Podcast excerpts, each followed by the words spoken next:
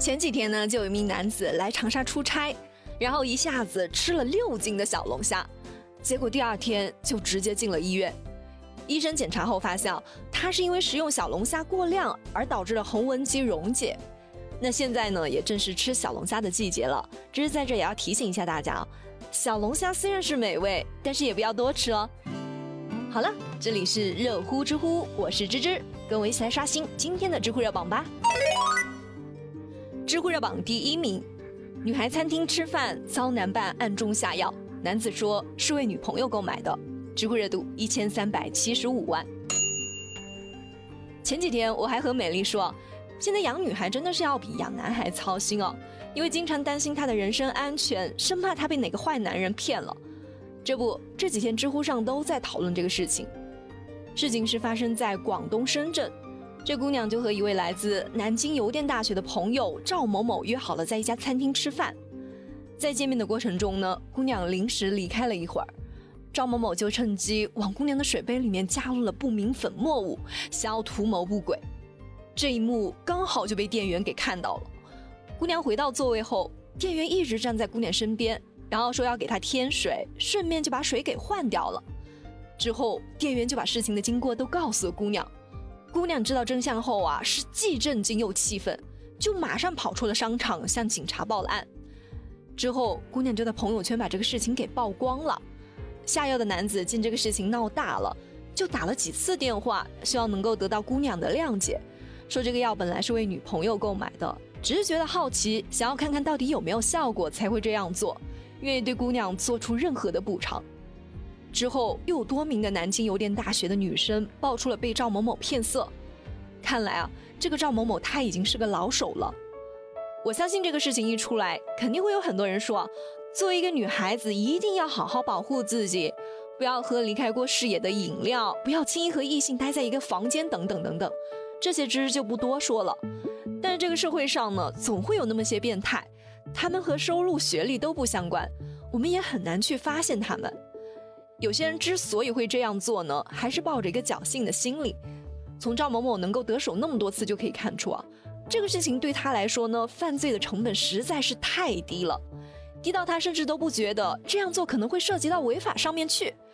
所以，与其说我们把重点放在女孩子要怎么样防止这个事情上，还不如想想我们要怎么样才能够最大限度的处罚这名男子。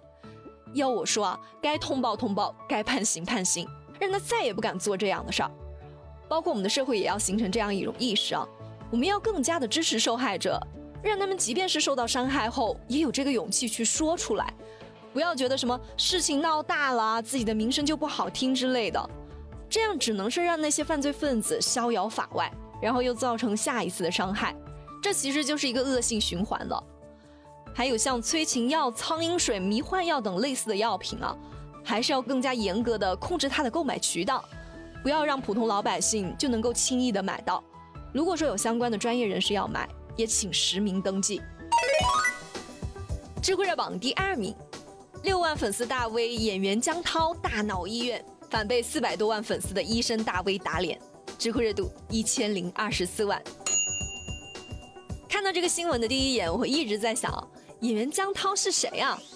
后面百度了一下才知道。原来他之前有在一个电影《我是路人甲》里面有演过一个角色，可能是太久没有演戏了吧。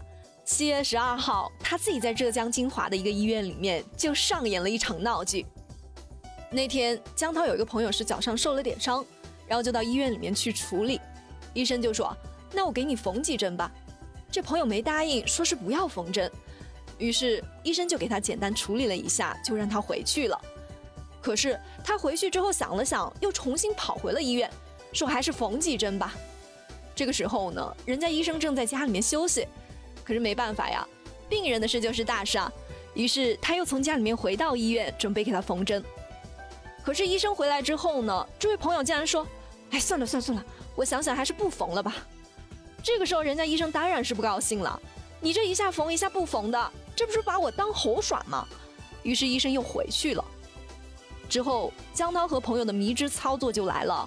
他们先是去护士台闹事，说他们是微博大 V，有三十五万的粉丝，是很大很大的东北名大 V，然后就打开了直播。